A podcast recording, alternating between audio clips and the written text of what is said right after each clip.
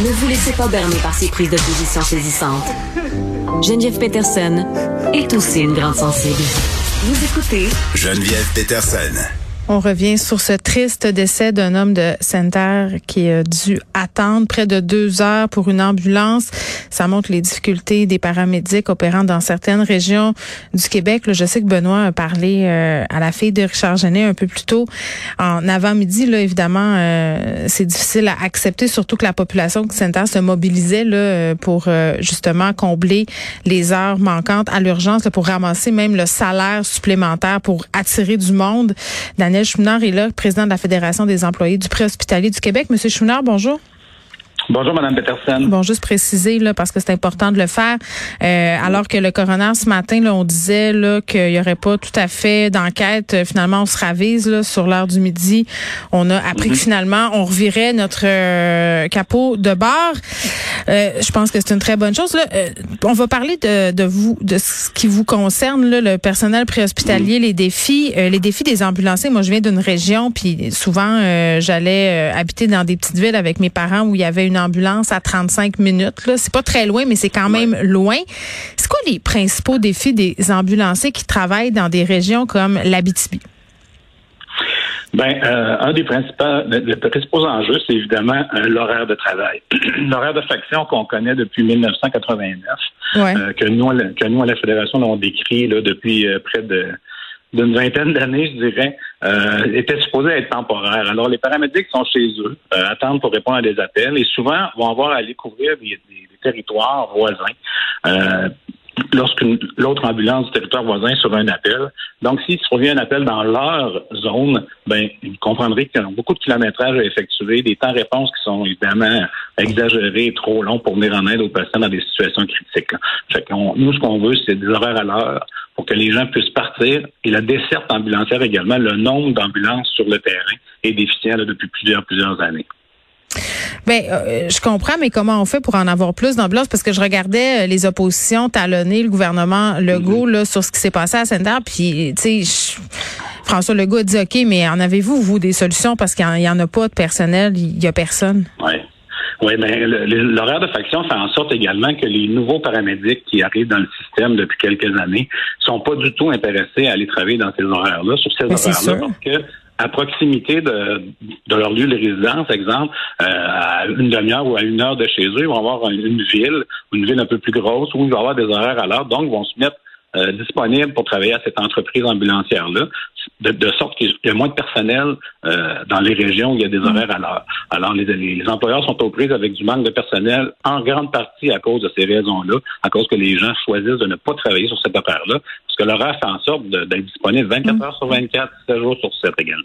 Oui, puis là, on n'est pas en train de dire que les ambulanciers, là, dans le cas de Richard Genet, n'ont pas fait leur travail comme il faut. Puis je me mets à la place des, gens, des paramédics qui l'ont transporté, cet homme-là, puis de tous les paramédics aujourd'hui qui, voient ça aller puis qui se disent, mais on l'avait dit, on le savait que ça arriverait.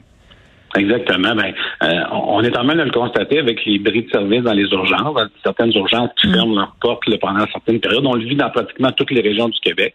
Euh, moi, je suis du Bas-Saint-Laurent, puis on l'a vécu dans le Témiscouata. On le vit également, euh, même au centre hospitalier de Rivière-du-Loup. Il y a des, des fois des départements qui manquent de personnel, qui vont fermer pendant certaines périodes.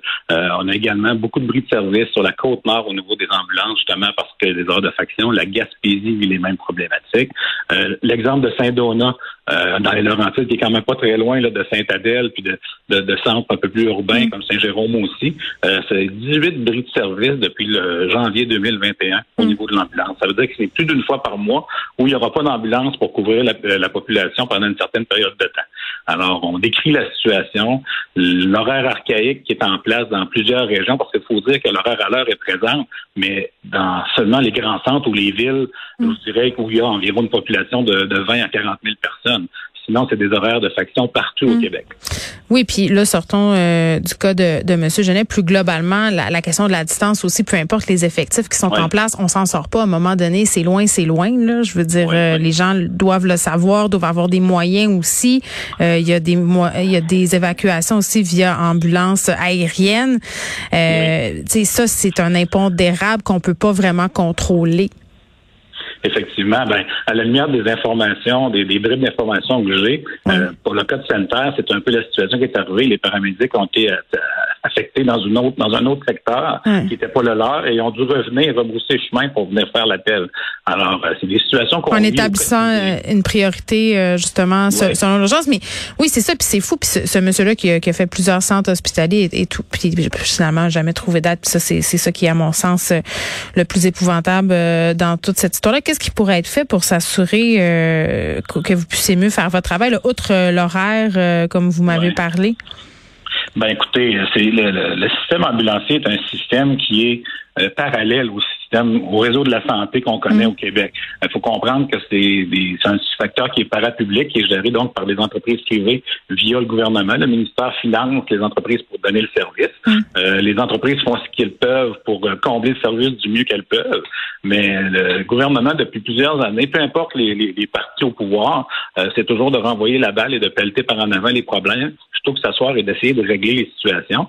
Euh, on parle souvent de la rétention du personnel ambulancier dans les salles d'urgence où il n'y a pas personne pour prendre en charge les patients qui arrivent sur civière. Donc, les paramédics sont tenus de demeurer avec leurs patients, ce qui fait en sorte que des fois, les délais sont, on parle d'heures où l'ambulance peut être retenue à l'intérieur de, de l'hôpital. Vous comprendrez qu'on peut pas débarquer un patient sur une petite chaise droite puis s'en aller puis le laisser sans surveillance. Il faut attendre qu'il soit pris en charge par le, le, personnel. Nous, on a proposé des solutions de mettre des paramédics qui sont peut-être en fin de carrière, qui ont des problématiques au niveau euh, de, santé physique, de les, de les attitrer dans l'urgence, euh, justement. Pour faire ce monitorage.